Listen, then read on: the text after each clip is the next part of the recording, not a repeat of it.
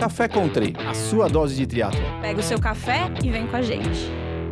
Olá, bem-vindos a mais um Café Country. Eu sou Wagner Espador, estou aqui com Serginho Magalhães, Érica Mamãe Magrice e Beto, o ancião do Tri. Tudo bem aí, pessoal? Como é que vocês estão? Fala, Vagnão, tudo bem? Fala, Rigolino. E a Érica, a Érica tá por aí? Não, onde a Érica tá? Eu tô com medo de abrir meu áudio aqui, considerando que estamos todos no mesmo ambiente, vai dar microfone. O Doriva vai ficar bravo comigo. Então eu tô bem quietinha aqui, acenando pelo vídeo. Uma pena que vocês não estão vendo. Posso falar, tá uma caceta essa história de mutar e desmutar, hein? Eu tô ficando perdidinho aqui. Nossa senhora, tô. Nossa, vou, eu ia brincar, já desisti, já vou direto pra apresentação. Pessoal, fazer uma, uma breve introdução aqui do nosso queridíssimo. E hoje, pessoal, sabemos aí que todos os esportes foram guiados por mestres e coaches que conduzem os atletas ao mais alto rendimento esportivo. Mas, além do mais alto rendimento esportivo, temos hoje uma grande parcela da população que pratica atividade física e esportes competitivos como triatlo, maratonas, eventos de ultra endurance e por aí vai. O planejamento no esporte tem um papel fundamental na busca pelos resultados em qualquer nível. Mas o que vemos hoje é uma grande maioria das pessoas que trabalham com esporte simplesmente alocar treinos, sem o menor critério e muitas vezes sem qualquer embasamento científico, levando a prática por ele realizada no passado aos atletas mais novos, sem qualquer preocupação com seu nível, momento atual ou objetivos. Para falar sobre o tema O Coach do Século XXI, Acaso ou Planejamento, temos aqui hoje o professor Marcelo Afonso, que é graduado pela Universidade Católica de Salvador, professor de treinamento desportivo há 27 anos, especialista em treinamento esportivo pela Universidade Gama Filho, especialista em fisiologia do exercício pela Universidade Veiga de Almeida, cursou aprofundamento em treinamento desportivo na Universidade Nacional de Esporte em Moscou, medalha de bronze no remo agora em Tóquio 2021, campeão brasileiro de vôlei de praia 1995, bicampeão brasileiro de duatlon terrestre, campeão do torneio júnior na Holanda com o Esporte Clube Vitória, mais de 20 títulos de campeonato baiano de triatlon. E é sócio da plataforma www, já anotem aí, periodization, é isso, periodizationonline.com. Seja bem-vindo, Marcelão, obrigado aí por aceitar nosso convite. Querido Wagner Espadoto, rapaz, é muito prazer estar falando com você, cara. Ainda mais saber que você vai estar aqui em Salvador daqui a um mês e meio, dois, para comer uma carajé. Vai ser bom, hein, cara, essa conversa nossa aqui, viu? Posso falar? Eu não sei nem o que, que é acarajé. Eu já tô me borrando oh, e tendo que estudar loucamente para esse curso que você me convidou. Eu tô enlouquecido. Você não sabe como é que tá a minha vida agora. Mas então vou fazer o seguinte: eu só vou lhe dar essa acarajé depois que acabar o simpósio, cara. Não posso lhe dar antes. Vai que você tem um problema. Vai ser depois. Posso falar? Eu vou comer uns cinco desse ano, só para ter esse problema que você tá falando. vamos passear aqui, cara, também. Pô, Marcelão. Conta, bicho, o que você quer, cara? Porra, Marcelão, acho que, lembrando aqui, acho que nós nos conhecemos ali em 2011, não sei se 2011, 2012, lá na pós-graduação. Aliás, a primeira pós-graduação que teve em triatlon aqui em São Paulo, cara. Que fase boa, não? Isso, isso. Que legal, cara. Que momentos, né, velho? De muito valor pra gente. Profissionalmente e pessoalmente também, né? Foi bacana aquilo. Ah, poxa, eu tenho saudade, sabia? Pô, eu é gostei é muito daquela experiência lá. Marcelão, vamos começar a bater o nosso papo aqui. Eu já queria fazer uma pergunta para você, para entender um pouquinho, né, a, a, tua visão aí. Qual, como você vê o papel hoje do treinador, é, principalmente aí com o aumento exponencial das assessorias, né, que basicamente são as disseminadoras hoje, desde a iniciação até provas de longa duração, como maratonas, corridas aí mais longas, Ironman, por exemplo. Como que você vê isso, Marcelão? Aí não, interessante, cara. Você fala século 21. Aí se você tivesse fazendo essa pergunta para mim em 2002, eu lidaria de uma forma. Se você tivesse me fazendo em 2012, eu já lidaria de outra. Em 2022, cara, depois de 37 anos de experiência na estrada e com, com, a, com a educação física de uma maneira geral, eu já vou eu posso lidar de uma outra, com certeza de uma outra maneira, né? Porque em 2002, em 92, a gente enxergava um monte de coisa é, e dava valor a determinadas coisas de forma bem, bem, bem ampla, mas bem diferente. Hoje eu enxergo o papel do treinador, é, do coach, do manager, do preparador físico, do, é, ele tem uma função pouco mais ampla do que meramente técnica, meramente tecnológica e tecnicista, né? É, apesar de eu adorar, e você sabe disso, de eu amar a tecnologia, de eu amar a ciência pela, da, da forma mais é, precisa possível. Mas eu acredito em outros itens hoje também que levam o treinador a ter sucesso. Né? Você tem, é, dentro da relação, a gente saiu agora de uma relação olímpica com um atleta, por exemplo, ele ficou aí três meses internado num quarto em São Paulo, dentro do CPB, o Renê, onde o cara, pô, o cara saía para treinar, voltava para comer, saía para comer, voltava para dormir. Quer dizer, como é que é isso no alto rendimento? É somente medida de lactato? É somente avaliação fisiológica? É somente controle de variáveis que possam dar é, respostas matemáticas ao treino? Claro que não. Claro não, que não. É um ser humano, né? Condição biológica e psicológica importantíssima, né? Caramba, bicho, é muita coisa para poder essa máquina funcionar é, em, em, conjunto com essa cabeça, né? Então eu entendo hoje, Wagner, que a gente tem, primeiro, uma necessidade, o profissional, eu boto aí todos, todas as áreas de atuação dentro do profissional de educação física. A primeira, uma grande capacidade de relacionamento interpessoal. Primeira coisa, né? que, que eu acho que a universidade não ensina ainda, e a escola da vida e a escola do mercado ensina com muita dor. Né? Então é necessário que a gente prepare mais os nossos profissionais para entender como essa relação né, de forma mais humana com, com o seu, seu cliente. Né? Então, e, e claro, o mundo corporativo, de uma maneira geral, ele exige muito dessa necessidade de relacionamento interpessoal. Né? Só, só para a gente levantar aqui, por exemplo, em, dois, em 2009, 2008 não existia o WhatsApp. Em 2011 não existia Instagram, começou a existir. Hoje, um profissional que não, não está inserido, digamos, nesse contexto de, de capacidade de relacionamento é, interpessoal, se ele ficar em casa, bicho, pegar um livro lá do, do Macardo ou do Fox, só ficar estudando fisiologia do exercício, e não partir para o mercado, para fora, para ser mostrado, para que ele crie uma rede, um network, como é chamado, ele não é nada, bicho. Ele não consegue criar uma, uma comunicação com o mercado e mostrar para o mercado o que ele possui de, de, competências, né? É, por mais que ele seja bom, por mais que ele seja bom, se ele não tiver disponível e aberto a essa tecnologia, se mostrar, ele acaba ficando nulo, né? Pois é, ele não existe. Ele não existe, na verdade. E além de um relacionamento interpessoal, ele ter, após a conquista do cliente, né? Porque uma coisa é você captar clientes, a outra coisa é manter esses clientes. Você vai exigir muito dele uma inteligência emocional, que é a capacidade de você saber reagir adequadamente aos estímulos que as pessoas vão lhe dando no seu dia a dia. A gente que sabe aí acorda 5 e meia da manhã, 5 horas da manhã para estar tá dentro de um treino.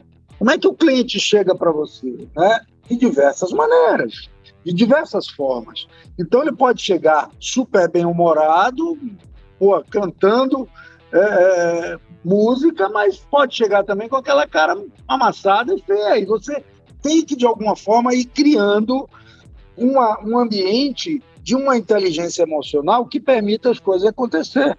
Né? Então, ou seja, saber reagir né? numa, numa proporção que esse estímulo chegue do cliente. Então, se você for um cara durão, turrão, lembra aquele treinador do vôlei russo, cara, que treinava uma equipe feminina? Lembra disso, Wagner? Você é mais novo que eu, mas tinha um, tinha um cara, não esqueci o nome dele, cara.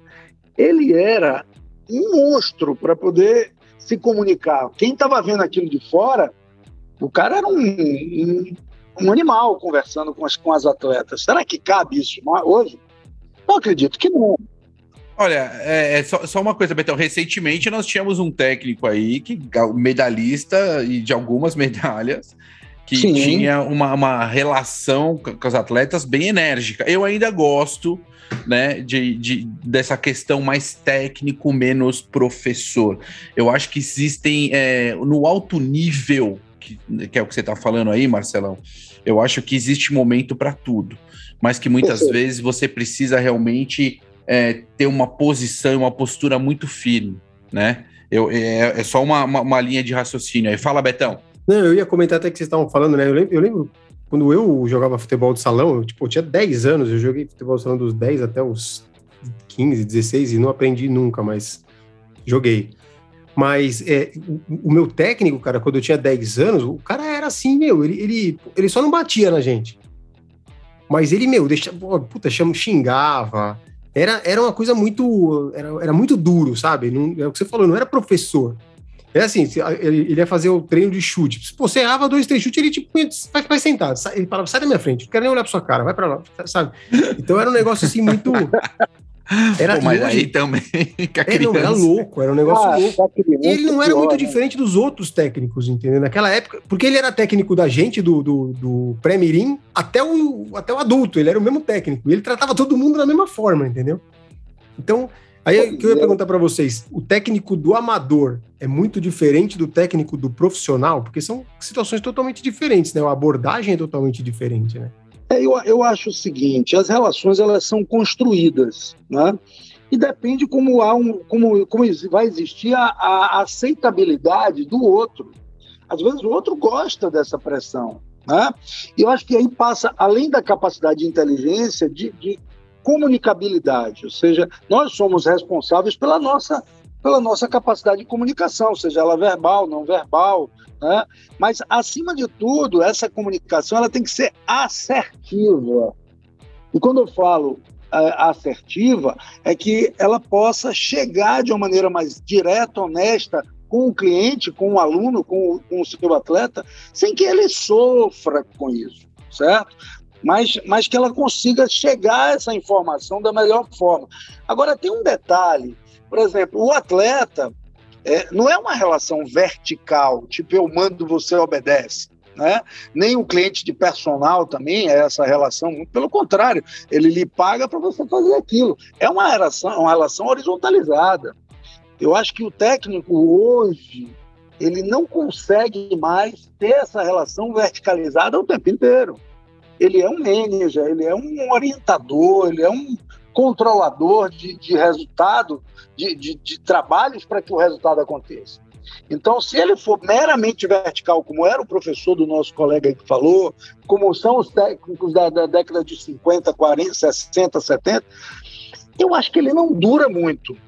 A tendência é ele ser muito mais um cara que norteia as relações de maneira mais equilibrada. E que, claro, chegue na hora certa, saiba a hora que o, que o cliente, que o aluno, que o atleta esteja dando aquela miguelada, como a gente diz, né? Mas não o tempo inteiro, uma relação vertical em que eu mando e você obedece. Eu acho que nem na escola, nem no personal, nem no alto rendimento a gente consegue hoje ter uma relação desse modelo o tempo inteiro.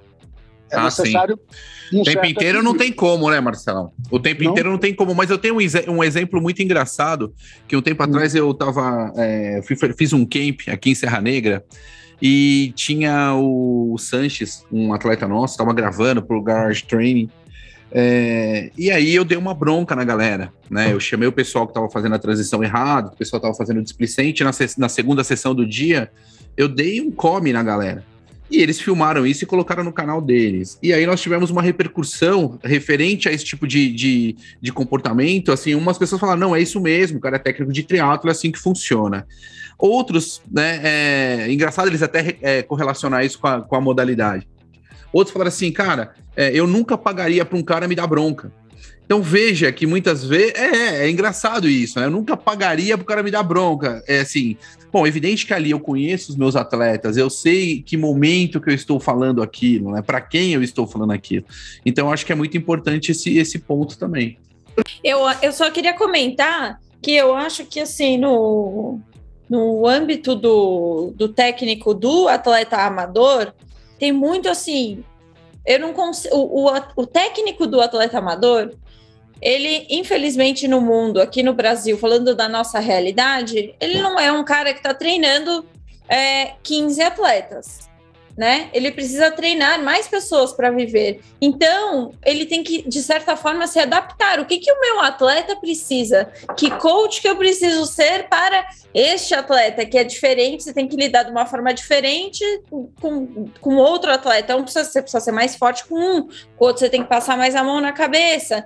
Enfim, eu acho que faz parte aí do papel também do coach de aprender a ler cada tipo, né? Tipo de atleta.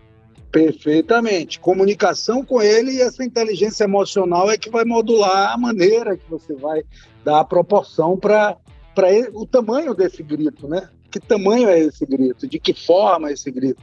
Tem gente que se você pô, fa falar baixinho com ele, mas de uma forma dura, vai sentir do mesmo jeito. Então, é, depende, né? Como essa pessoa reage, você vai aos poucos encontrando qual é a melhor forma e com cada um você vai tratar de uma forma diferente, perfeitamente, né? Marcelo, uma curiosidade, um pouco do teu ponto de vista. É, hoje, é Sérgio que está falando. Prazer ter você aqui. Prazer, querido. A gente falou muito aí de tecnologia e a gente sabe o quanto as pessoas têm acesso a tudo hoje, né? Não só a, né, é, não só a, a, técnicas de treinamento, né, hoje os alunos ou os atletas, sejam amadores profissionais, as pessoas têm acesso a qualquer coisa, né, desde quando elas vão comprar um, um eletrodoméstico, elas pesquisam antes para conhecer, para depois comprar, e eu, e eu entendo, e a gente entende que para tudo é isso, né, é, como é que você enxerga hoje, né, vocês como formadores, como tutores, como especialistas, é, as barreiras e dificuldades, às vezes, que vocês encontram no treinamento de atletas amadores e profissionais, se existe um, um esse conflito de quando vocês estão tentando aplicar ou ensinar alguma coisa, é, esse conflito do, do, atleta vir com um rebate, falar, não, mas o que, que, você acha disso? Eu já vi isso. Isso, acaba atrapalhando o trabalho de vocês. Como, como você lida com isso, Marcelo? Eu queria a sua opinião. Muito interessante. Vou, vou, acrescentar algumas coisas aqui. É uma característica que eu acho que o profissional precisa ter, chama-se adaptabilidade. Se ele não tiver uma, uma capacidade de se ajustando ao mundo do mercado e da tecnologia, vai ser muito difícil ele conviver com alguns perfis. Por exemplo, eu tive a, a, a sorte de, em 1991, 91 ou 92, viajar para o Mundial de Triatlo no Canadá e trazer pela primeira vez em Salvador um monitor de frequência cardíaca. Esse monitor simples aí do tórax que o pessoal bota e, e utiliza no relógio e tal, esse, essa coisa basicão. Parecia uma, uma televisão no braço, Wagner. Wagner ele deve lembrar dele. Era gigante.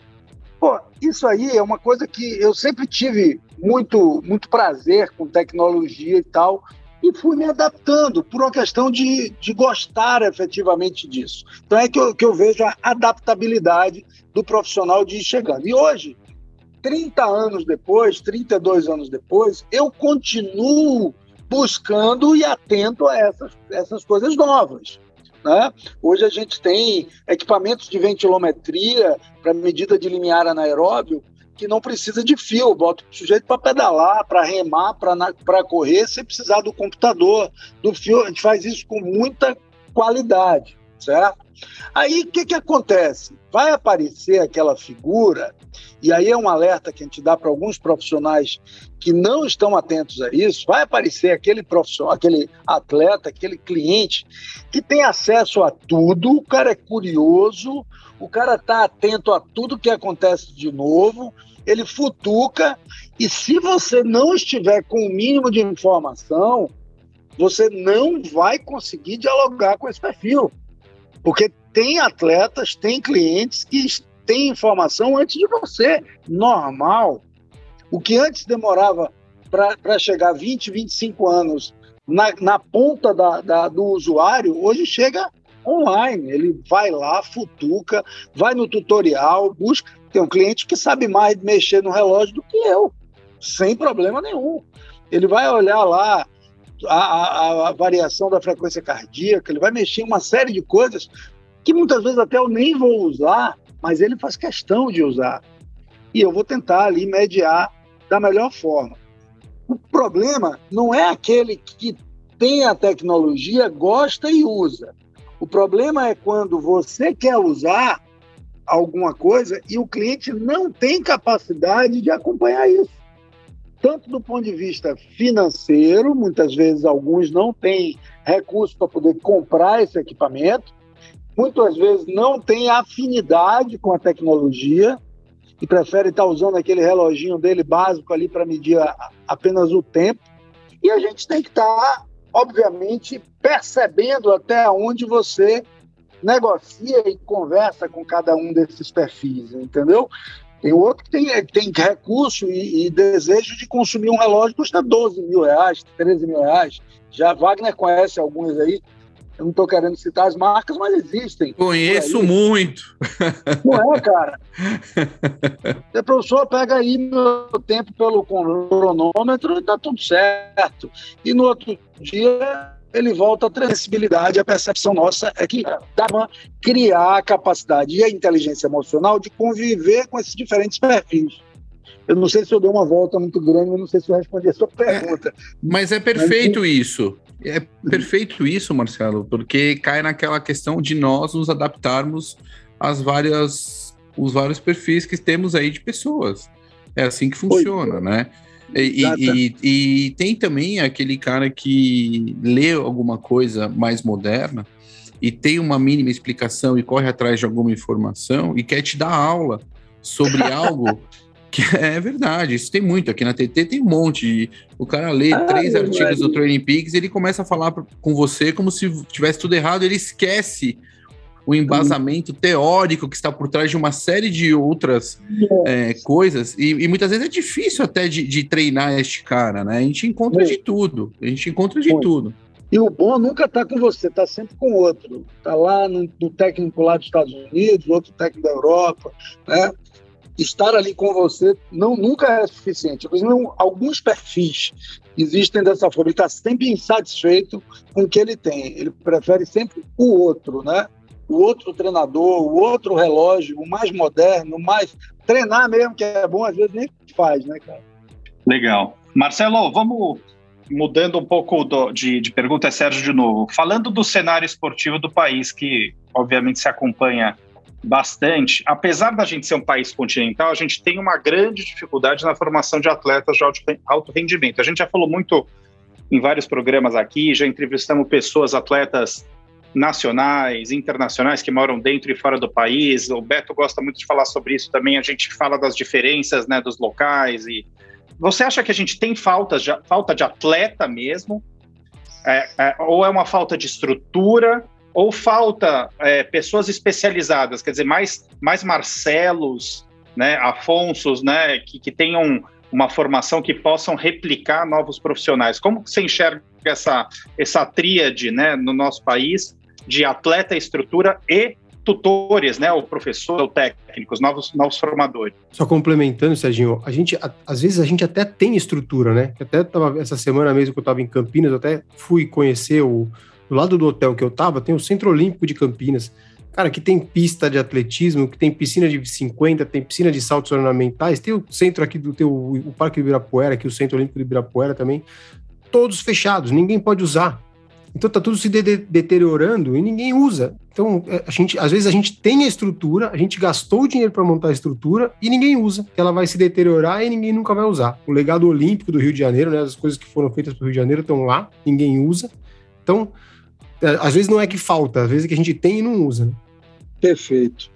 Bom, nossa, eu tenho tanta opinião sobre isso aí, mas não sei se eu nem consigo concluir fechado isso aí. Mas veja bem, para a gente conseguir, pensando em, nível olímpico, né, pensando em medalha olímpica, a probabilidade de você conseguir, não é nem conseguir, a probabilidade de você ter chance de ter uma medalha olímpica é de uma relação de uma para 100 mil pessoas praticando algum esporte no país.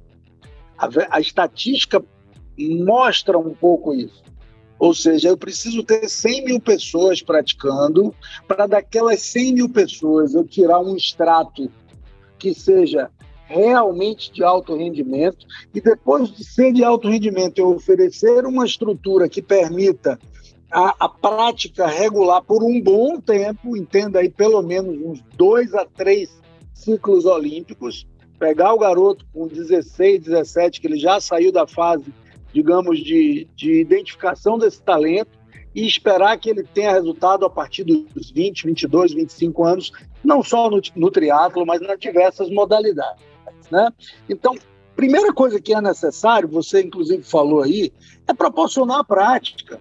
Se eu não proporcionar a prática, entenda, desde a escola, passando pela, pelo clube, até chegar no alto rendimento, proporcionando a possibilidade de ele fazer o esporte, ou fazer vários esportes, eu não consigo ter chance de alto rendimento.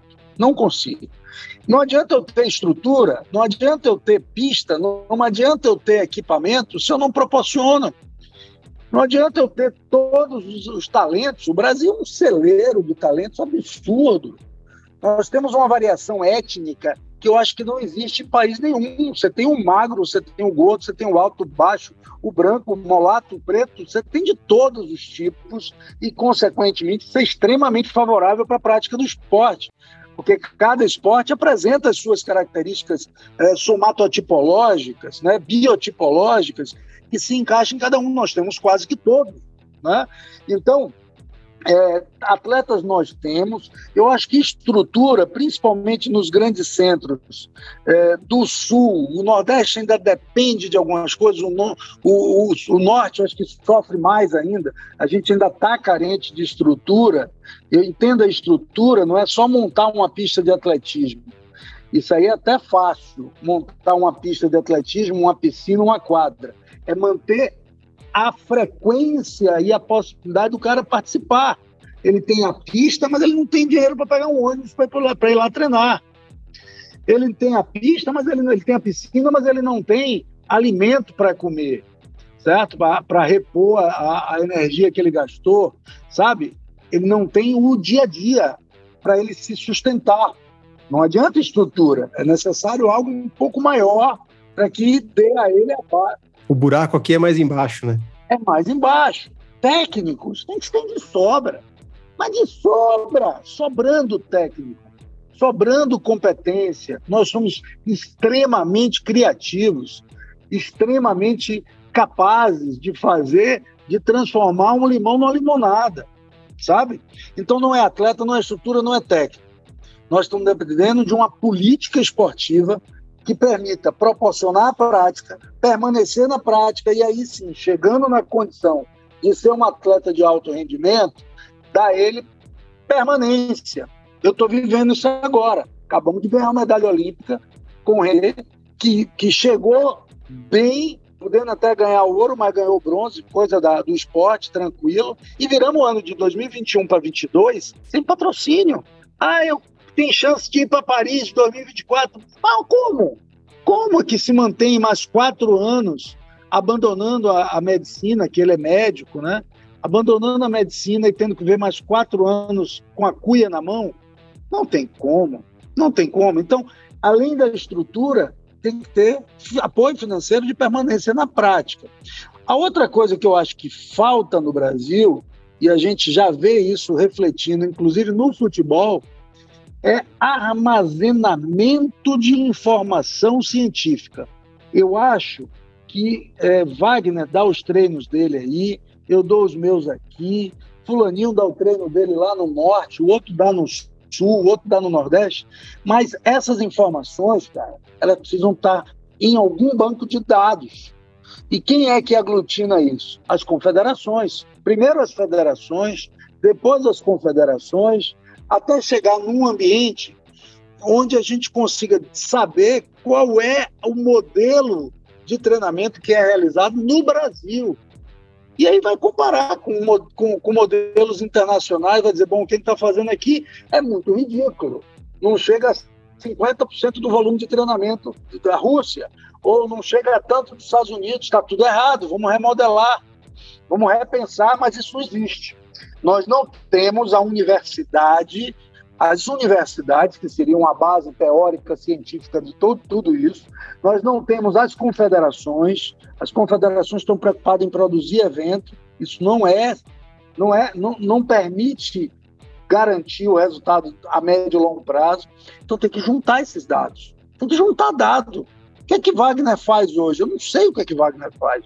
Eu acredito que seja muito bom, mas eu não e sei. eu não vou lhe contar. Eu não Conte, vou lhe irmão, com contar. certeza que vai me ajudar aqui.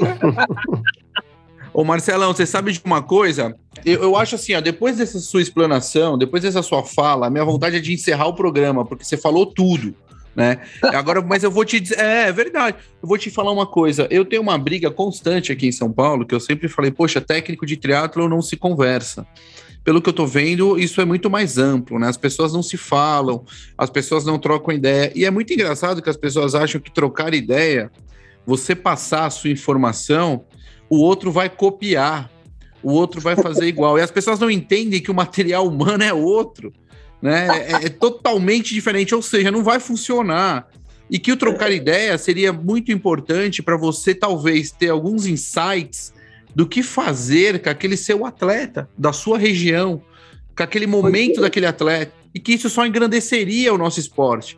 Então é muito bizarro quando eu vejo os caras achando que é, existe uma fórmula mágica, existe um planejamento único para todo mundo, que é isso que funciona. É, é, muito bizarro isso. É mesquinho, é egoísta e é burro, eu diria até, entendeu? Por coincidência, eu assisti essa semana aqui em Salvador, em um clube que a gente tem uma relação profissional e, e afetiva também, chamado Iate Clube da Bahia. E veio passar três dias aqui o César Cielo, e aí, pô, uma das coisas que eu, que eu tive vontade de perguntar a ele, mas não perguntei, ele, e ele conversou de uma série de coisas assim. A minha vontade é perguntar, César, aonde é que está o treino que você fez tão bem e que. Cadê adquiriu... teus dados, né? Cadê, cadê os dados? dados? Cadê, os seus dados metabólicos? Cadê o, tudo, o seu planejamento? Como é que foi Pô, isso? Cadê, né? Cadê? Ele falou de muita experiência, de vivência dele, maravilha. Mas cadê esse material de, da medalha de bronze de 2008, da de ouro de 2012? Cadê? Onde é que está isso? Está na mão dos americanos? Está na mão dos russos? Está na mão de quem? No Brasil é que eu sei que não está. E você sabe que uma, uma coisa que eu achei engraçada, até lembrei de um episódio aqui, uma vez eu estava ouvindo o, o, Marcelo Butenas, não lembro qual Sim. podcast que foi que eu ouvi, não foi aqui, não foi no, ele já veio aqui, é mas não foi no... É, então, do, do meu também. E ele, ele, né, e ele falou assim que quando ele começou a treinar com potência, ele escreveu, não lembro nem se foi e-mail, se foi fax, porque faz tempo, né? Ele mandou para um dos um técnico de uma equipe de ciclismo do Tour de France, eu acho que é o do Tour de France, do Pro Tour, né? Como que eles usavam.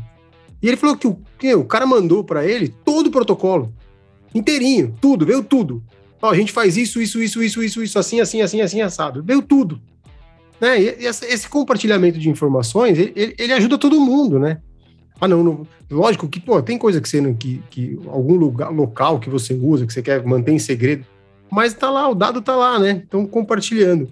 Aí, eu queria emendar uma pergunta aqui, Marcelo, assim, você acha que, a gente falou, né, do conhecimento teórico, né, e o conhecimento prático, né, qual é a relação, né, que você vê entre esses dois, né, a experiência prática e teórica, você a gente vê muito no futebol, né? O cara foi um jogador de futebol, ele vira um técnico.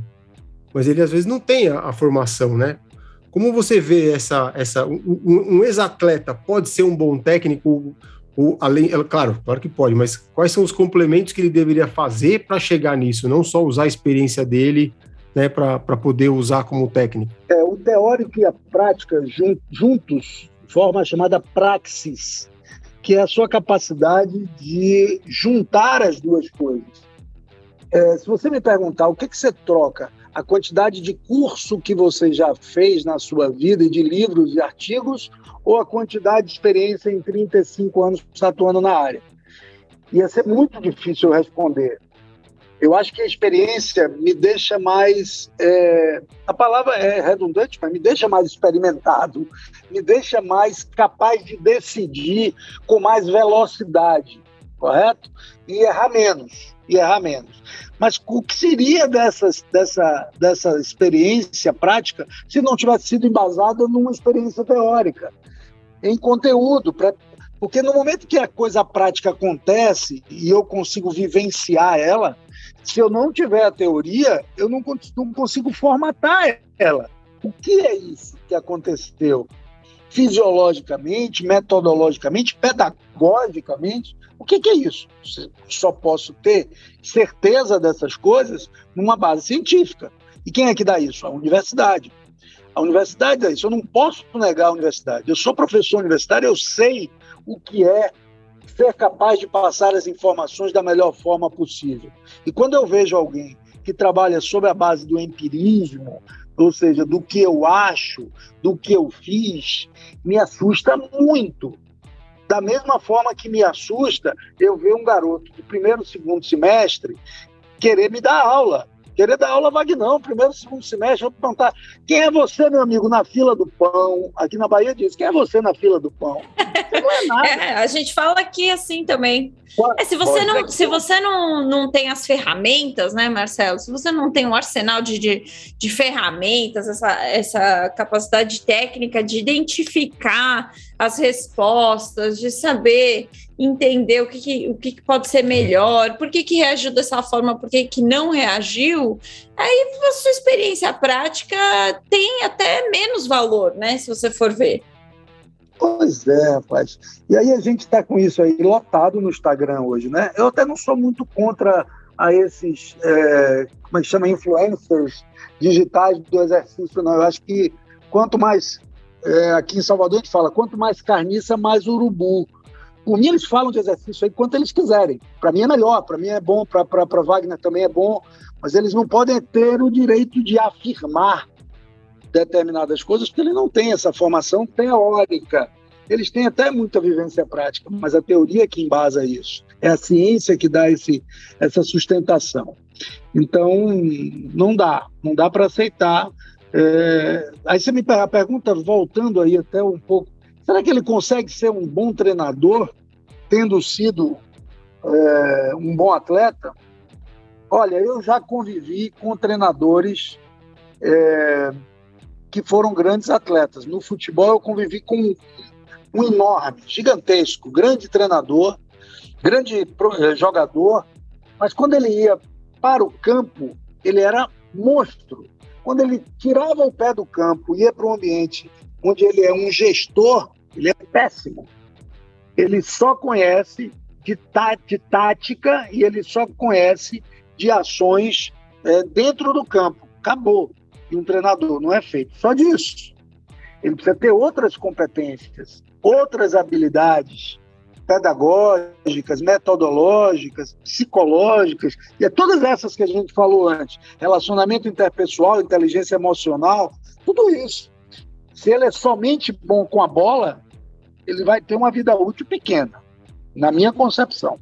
Ô Marcelo, trocando um pouquinho de, de assunto, é, pelo currículo aqui que o Wagner falou, você já trabalhou com diversas modalidades esportivas, né? Então, assim, é só algo interessante que eu, que eu acho legal de falar é como você pode ser treinador de. A partir do momento que você é treinador, né? Que você conhece a parte teórica, você consegue treinar também diversas modalidades, apesar de cada uma ter a sua especificidade. Conta pra gente como que esse repertório, né, de modalidades em si enriqueceu o seu trabalho como coach e se você tem uma uma modalidade que, que faz seu coração bater mais forte, assim. Onde está seu amor? Se você. É, Se você falar que é balé, eu vou achar estranho, mas eu vou ajudar você com esse tipo de treino também. Não, mas eu vou lhe treinar. Eu vou ser, se eu falar que é, eu vou lhe treinar. Fique tranquilo. Cara, eu, eu acho o seguinte: todas essas minhas experiências, elas me deram um cabedal, um repertório de conhecimento um pouco mais versátil para atuar e atuar não somente em diversos, mas atuar um pouco mais é, fundamentado quando é específico. Ou seja, a minha leitura, por exemplo, trabalhei e fui campeão brasileiro do vôlei de praia em 95 com uma dupla forte aqui na Bahia, foi inclusive campeão, é, um dos melhores do mundo, chama-se Paulão e Paulo Emílio, a dupla. Quem, quem tem mais de 40 anos aí deve lembrar. É, o Paulão e o Paulo Emílio, é, a gente precisava tra trabalhar muita coisa de força, de potência. Até hoje eu trabalho com vôlei de praia. Mas é, potência, velocidade, agilidade, que são capacidades que não são muito utilizadas nos esportes de endurance. Quando são, são usadas em percentual muito menor. Então, quando eu trago isso para um esporte de endurance, eu trago com a visão do vôlei de praia, mas ajustando para o triatlo. Enquanto que alguém que só trabalhou no esporte de endurance talvez tenha um pouco mais de dificuldade de fazer. Do contrário, da mesma maneira, quando eu vou para um esporte de velocidade e potência, eu sei usar o que a endurance me permite fazer. Eu sei adaptar as necessidades. Então, isso me deu, é, vamos, vamos chamar assim, um protagonismo é, profissional bem bacana. Sabe? Eu acho que eu me orgulho de ter atuado em diversas áreas. Porém, aí falando um pouco do que, é que um coach precisa criar de estratégia na vida dele profissional, eu não sei se essa é a melhor estratégia para você se especializar. Não digo nem se especializar do ponto de vista de conteúdo teórico e, e, e vivência prática, não. É de estratégia de mercado mesmo, sabe? É, eu, eu acho que eu atirei para muito lado. As oportunidades chegavam e eu ia fazendo, né? Eu tive a oportunidade de trabalhar no futebol três vezes, eu tive a oportunidade de trabalhar com vôlei de praia muitos anos, continuo trabalhando. E aí a resposta final, aonde é que está meu amor mesmo? Está no triatlo, não tem jeito. Porque foi lá que tudo começou. Né? Eu comecei a ser técnico, a ser coach em 88, 89. Meu primeiro atleta a ganhar uma competição foi um triatleta. Eu fui um triatleta medíocre, comecei a fazer até para ser o melhor treinador. Eu fui treinador primeiro, virei atleta, para ver como era, para experimentar. Quando eu vi que eu ia ser medíocre, eu larguei no meio do caminho e passei a ser somente treinador. Mas a paixão está aí, está no, tá no triatlon verdadeiramente.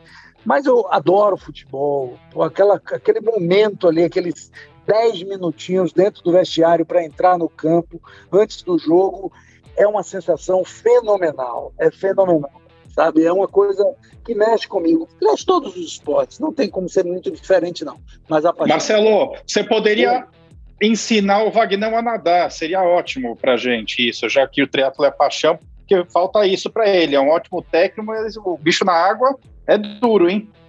Eu vou ficar devendo isso, que era o meu pior também. Era o meu pior.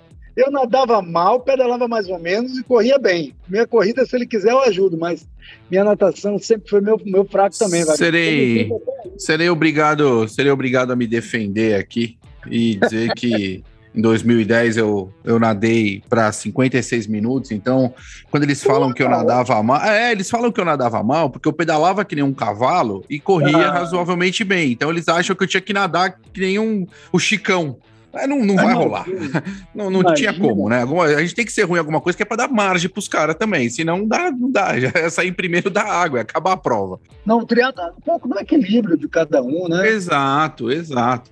Exato. Agora me fala uma coisa, Marcelo. A gente falou aqui um pouquinho dessa, dessa habilidade do técnico, desse acervo de modalidades que muitas vezes é importante para criar esse arcabouço aí de experiências. A gente falou também é, de coaches atletas, atletas coaches, enfim, tudo isso. Mas tirando essa questão de relações interpessoais e saber é, entender um pouco mais o atleta, o ser humano, né? Como você enxerga o coach do futuro, cara? Quais são as outras habilidades que você acha que vão permear aí é, esses futuros é, coaches técnicos, enfim? Se a gente juntar todas essas competências em um só, a gente vai ter um técnico bom e bom um pouquinho em cada competência. Eu acho que a tendência é a especialização se você quer o cara na excelência. Por exemplo, quando eu entrei no futebol e é, entrei como fisiologista, esse era o nome que era dado em 1995, aí criado até pelo eu acho que ele é paulista, mas que eu sei que ele trabalhou no São Paulo, foi um dos primeiros fisiologistas do Brasil, foi o Turíbio Leite, né? E o nome era esse, fisiologista, certo? Era o cara que conseguia sair do campo e enxergar a coisa de uma forma mais científica. Hoje, essa leitura do fisiologista no futebol não existe mais. Hoje, se ele for meramente fisiologista, ele está devendo a biomecânica, ele está devendo a bioquímica, ele está devendo a prevenção de lesão, ele está devendo ao treinamento neuromotor ideal para o futebol. Ele não é um profissional tão completo quanto exige hoje, cara. Então eu acho que a tendência além da formação generalista, que é, são essas competências generalistas, é você ser competente em uma coisinha que vai fazer o detalhe. Ah, tá bom, você é biomecânico, biomecânico que entende de prevenção de lesão e que usa exercícios como instrumento de, de ajudar as pessoas a, a, a não, não acontecer essas lesões no, no alto nível. Hoje a gente já está vendo isso. Se você lembrar bem, se você botar 10 anos atrás, 10 anos atrás, não precisa ser muito não, poucos exercícios eram feitos dentro de uma sala de musculação, o básico, cadeira extensora, flexora, leg press. Hoje o cara entra, faz um cabedal de aquecimento com mobilidade, com isso, com aquilo, trabalha glúteo médio, elevação pélvica, rotação de tronco, tudo isso para começar a treinar. Para você ver como a gente está ficando cada vez mais detalhista na, na coisa. Então, o profissional, eu acho que vai ter dentro de uma equipe né? um manager, um head coach, um Vagnão, que fala alto, fala grosso, fala brabo, parece mais até baiano do que paulista, certo? E vai ter embaixo de Wagner, mais, embaixo de Wagner, mais uns três ou quatro que vão fazer as coisas específicas. Um que vai dar o aquecimento fazendo coordenação, o cara é muito fera em coordenação, o outro especialista em treinamento intervalado, o outro bom pra caramba no ciclismo, conhece tudo de potência. Você tá me entendendo, cara? Eu acho que a gente está tá caminhando para isso. Sim, entendi. Que é muito difícil isso. Por quê? Porque é caro. Isso só acontece no futebol, nos clubes, no basquete. Aí você consegue ver uma comissão técnica com subespecializações. O nutricionista, a cozinheira, né? Aí eu tenho um fisioterapeuta, tem um cara que trabalha com reabilitação, tem um, sabe, bicho, vai, vai, vai ficando complicado, mas é o ideal. Entendi. Pô, tá ficando show, igual show aqueles time da, time da NFL, né? Que tem o técnico de ataque, o técnico de defesa, o técnico de meio campo, tem o técnico, tem uns 50 técnicos, 400 pessoas na comissão técnica. mas, mas é assim, né, Betão? É Não, assim mas é, funciona, é, com, a sua especialidade, é, com a sua especialidade, né? É bem legal. Agora, como técnico de triatlon, realmente é muito difícil você dominar né, as três modalidades, mais a técnica das transições, mais é, essa questão do treinamento resistido, uma, enfim, é, para você ter esse acervo de conhecimento de tudo isso, é muito mais fácil é, você ir para fisiologia, que aí você começa a compreender tudo isso de uma forma muito mais fácil do que realmente você se especializar em determinada modalidade ou em todas, porque se para uma modalidade já é difícil, imagina para o triatlo, né? Pois é, cara. É, é, é, bem complicado. Uma vez, uma pessoa aqui em Salvador me falou: não existe técnico de triatlon aqui em Salvador. Cara, eu tomei aquilo como uma, como uma, como uma, uma ofensa, literalmente. Eu me vendo como, e sou o primeiro técnico de triatlo de Salvador, de 88, 89, depois veio meu sócio, Bruno, também, logo em seguida, e depois foram surgindo tantos outros. Hoje a gente tem bons treinadores em Salvador. Mas quando a pessoa me falou isso, eu senti aquilo como uma facada no meu coração. Depois eu parei para pensar e usei a meu favor. digo, por que, que ela está dizendo isso? Porque ela não conseguia enxergar a junção dos três esportes em um único lugar. Nem alguém que discutisse os, o, o que ela precisava de forma né, anexa. É, e, e tinha, uma, tinha uma questão muito importante também, que o triatlo era, era assim, né? Eu tenho um técnico de corrida, eu tenho um técnico de natação e eu tenho um técnico de ciclismo, Caramba. né? Que muitas vezes... É que aí nessa época, Marcelão, não se entendia de controle de carga de treino, de interconexão ah, de carga, né? Quer dizer, até hoje, até hoje não existe isso, né? É, quem fala isso é quem... É porque, assim, na verdade, se você olhar as assessorias que trabalham basicamente com o triatlo, elas montam um treino daquele formato como a gente abriu o programa, alocando o treino, né? E não realmente controlando, entendendo o que está sendo feito. Ou seja, vai para que prova? Ironman? Alocando, alocando o treino. É porque assim, vai para o Ironman. Ah, o que o cara tem que fazer? Ah, o cara tem que pedalar entre 160 e 200 quilômetros. Quanto o cara tem que correr? Vai correr entre 28, 25 e 32. Bom, faz isso, chega lá e faz. E com certeza o cara vai completar a prova nessa circunstância. Sem entender o que está fazendo e sem entender o que foi feito, mas é assim que funciona, né? Wagner, eu convivi aqui muito tempo, eu, eu sempre tive a, a montagem do treino do triatlo, mas a prescrição do ciclismo e da corrida era minha, e o volume da natação também. Só que a, no momento que o cara chegava na, na piscina, o treinador fazia o que queria. Rapaz, era tanta loucura, bicho. O cara fazia volumes altíssimos. Você sabe que é Salvador, a Bahia tem uma cultura de grandes atletas de, de, de mar aberto, né?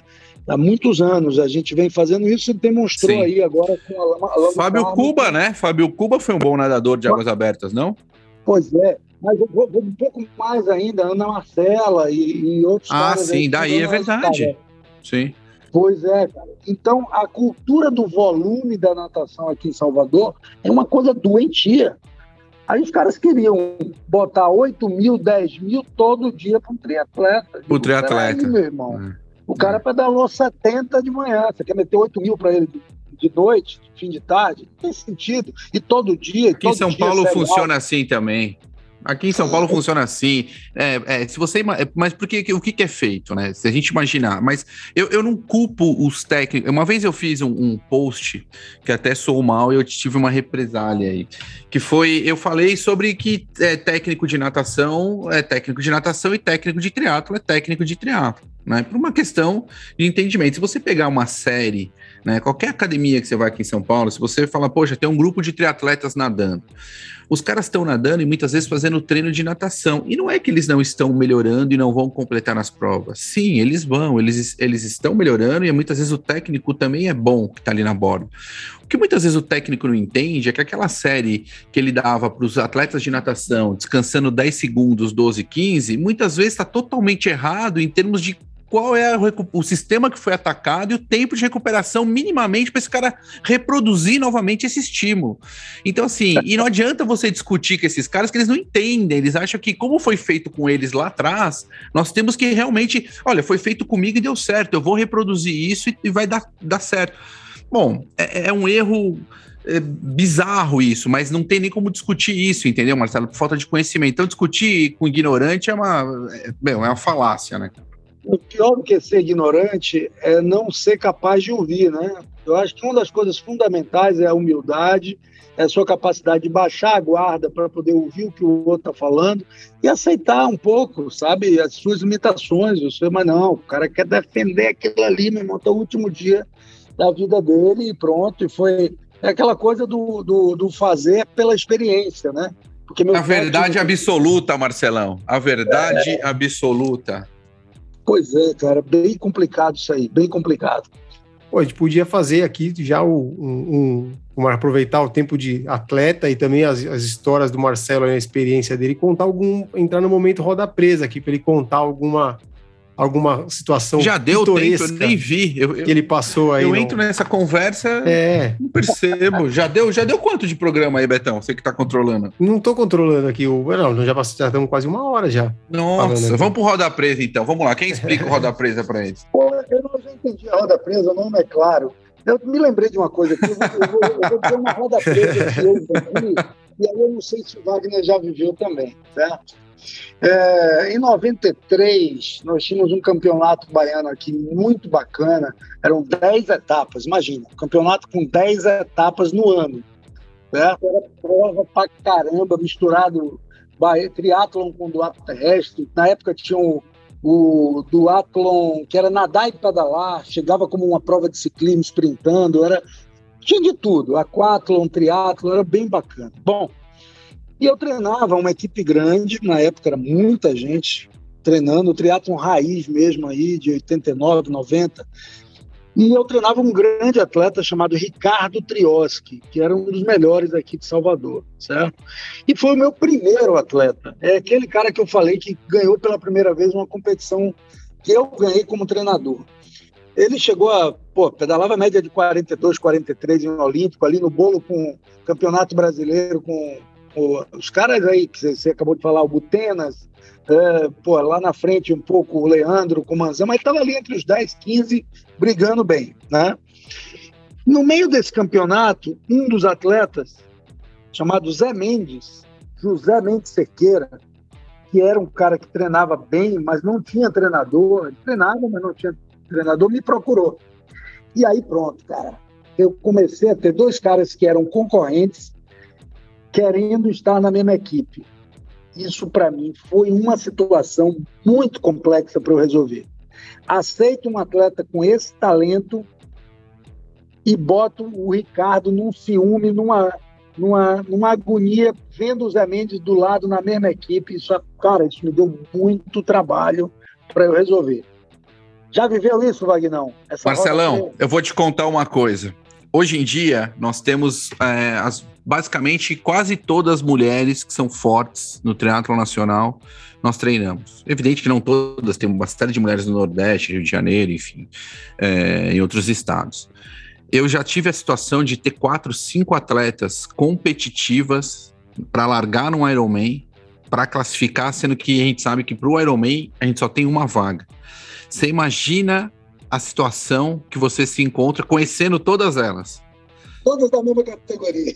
Todas da mesma categoria. Nesse caso, eram todas da mesma categoria. E muitas é. delas querem brigar pro geral, enfim, uma série. Então, olha, é, é, realmente uma situação bem difícil mesmo. Como é que administra essas vaidades? Primeiro, vaidade, né, cara? Como é que o cara deixa de ser o, o, o top da equipe e agora divide com outro lugar, né? Segundo, como é que ele divide você com o outro. Né? O treinador, que antes dava atenção em mais escala e agora tem que dividir com outro. Rapaz, é, foi bem complicado. Foi minha roda E a, e a informação, né, Marcelão? A informação também que você recebe dos atletas, muitas vezes, que você tem que guardar para você e não utilizar contra o outro. Ou nem, a, sabe assim, nem a favor. É, é, é, realmente uma situação difícil. Mas eu, eu aprendi é, durante o tempo um pouco, Marcelão, até por uma questão é, das atletas que temos na mão, enfim, uma série de coisas, a lidar com isso, sabe? Porque começou a ser de uma forma constante. Então você aprende a lidar, aprende a isolar bem. É difícil, mas você acaba tática, isolando bem. Como é que você diz uma tática para um atleta que vai. Conhecendo as outras, exato. Né? Por exemplo, o Zé era um cara que, que nadava muito bem, mas o pedal dele não era tão bom quanto o de Ricardo. Ricardo já tinha que forçar muito, sair bem para poder encostar na, na, na, bike. E aí depois o Zé corria um pouco melhor que o Ricardo. Cara, era uma confusão. É muito legal isso, mas é muito legal, é muito legal. Eu vivo é. isso direto aqui, é muito legal. Eu, eu adoro isso, eu adoro, eu adoro. Marcelo, vamos, vamos agora. A gente queria e para um, um quadro final que a gente tem, que a gente gosta muito, que o Betão que, que criou, que chama-se Ídolos do Tri. E você, como está muito tempo na estrada já no triatlo, em vários esportes, com certeza você tem alguns ídolos do triatlo que foram inspirações, ou grandes técnicos, grandes atletas nacionais e internacionais. A gente faz esse quadro muito, a ideia do Beto foi para trazer para as pessoas que principalmente são novos praticantes, a história né, de pessoas que marcaram época, que abriram estrada, caminho aí no nosso esporte, porque tem muita gente que está começando que não, não conhece, né? a gente falou agora, por exemplo, do Butenas, né? você falou, ah, da minha época. A molecada que está começando agora não sabe quem foi Butenas, né? Não sabe quem foi Manzan, não sabe quem foram várias pessoas, não sabe quem foi Marcelo Afonso, por exemplo. Então, queria que você falasse aí quem, quem, quem, que, quem, que, quem é o teu um ídolo do tri que, que, que você tem aí com carinho que te inspirou e ainda te inspira? Cara, as primeiras, meu primeiro contato com o triatlo foi numa revista chamada Viva, a revista da corrida.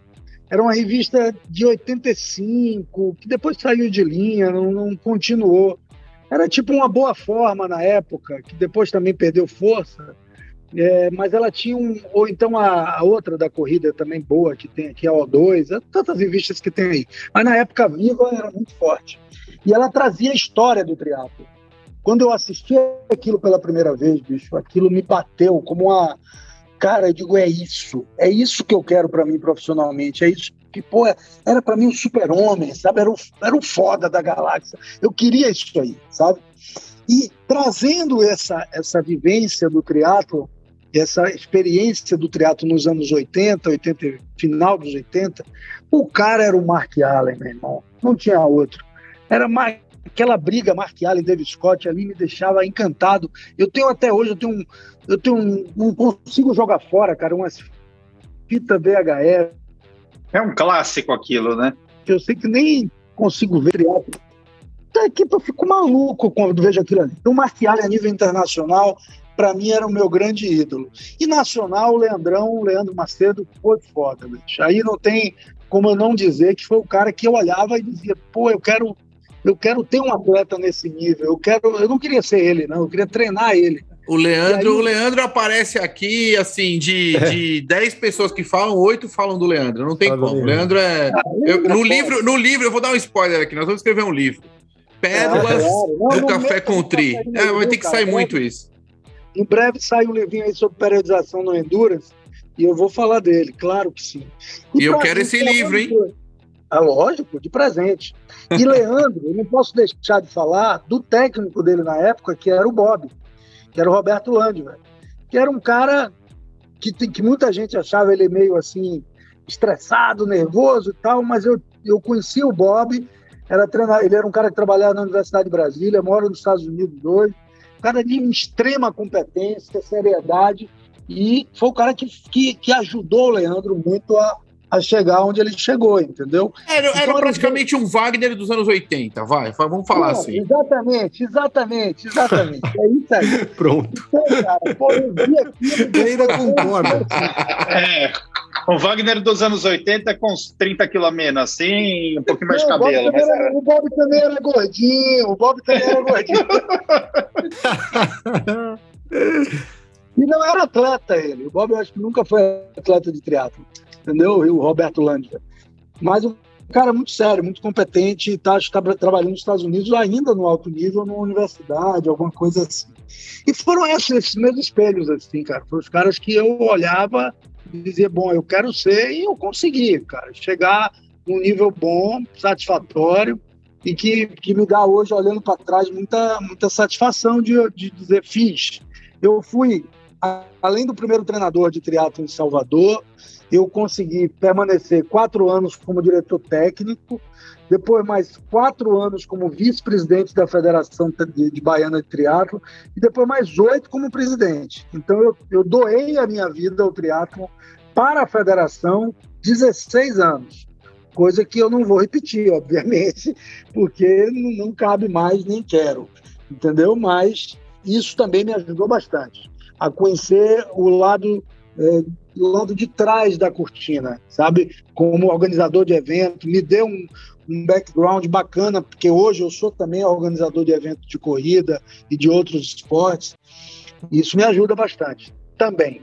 Sensacional, Marcelo. Queria agradecer aí a sua participação. Acho que a gente ainda tem assunto para falar. Podemos marcar aí um, um remix. um number two. Marcelo Remix. maravilha, maravilha. Eu topo, qualquer dia, qualquer hora. Marcelão, muitíssimo obrigado. Eu acho que foi incrível, é sempre muito bom falar com você. Porra, eu te adoro, cara, você sabe disso. E aí agora, é, porra, que precisar da gente aqui, você sabe, estamos sempre aqui e com certeza vamos repetir aí. E aí eu queria pedir para vocês, galera, sigam-nos no Instagram, Instagram, arroba Café com Tri, e nas plataformas de podcast, streaming, Apple Podcast, Google Podcast, Spotify, entre outras. Galera, muitíssimo obrigado, vamos ficando por aqui. Valeu! Valeu, pessoal. Até mais. Valeu, um abraço, Wagner, Érica, Sérgio, todo mundo. Grande abraço. Café Country, a sua dose de triatlo. Pega o seu café e vem com a gente.